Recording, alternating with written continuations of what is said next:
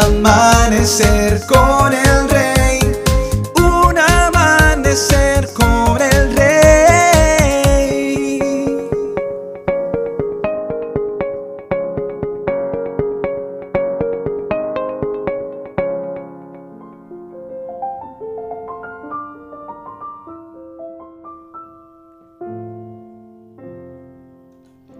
Muy buenos días y bendiciones para todos.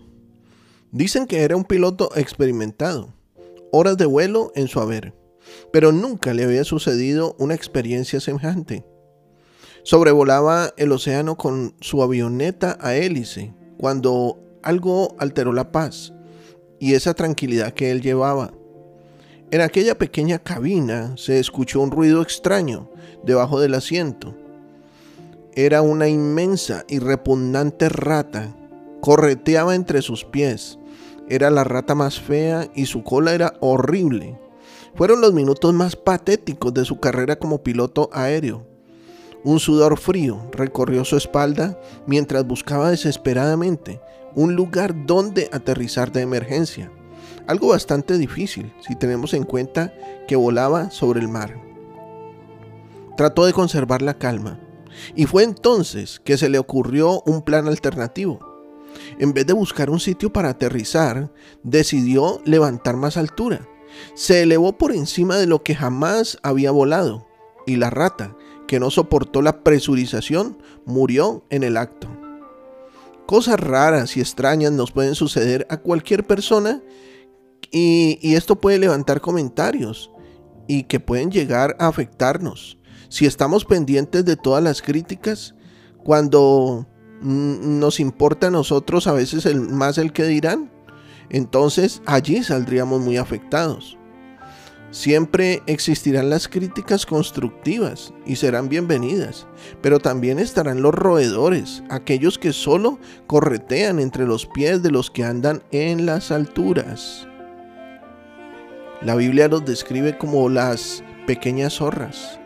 Cantares 2.15 dice, atrapen a las zorras, a esas zorras pequeñas, que arruinan nuestros viñedos, nuestros viñedos en flor. Por algo el genial John Maxwell dice, cuando quieras emprender algo, habrá mucha gente que te dirá que no lo hagas. Cuando vean que no pueden detenerte, te dirán cómo tienes que hacerlo. Y cuando finalmente vean que lo has logrado, dirán que siempre creyeron en ti a esos miles de pioneros, a los que pagan el precio de la crítica, a los que viven 10 años adelantados, a los que están en la vanguardia, a los que se arriesgan a una milla extra, a los que no miden los costos, a los que provocan los éxitos, a todos ellos les dedicamos este mensaje.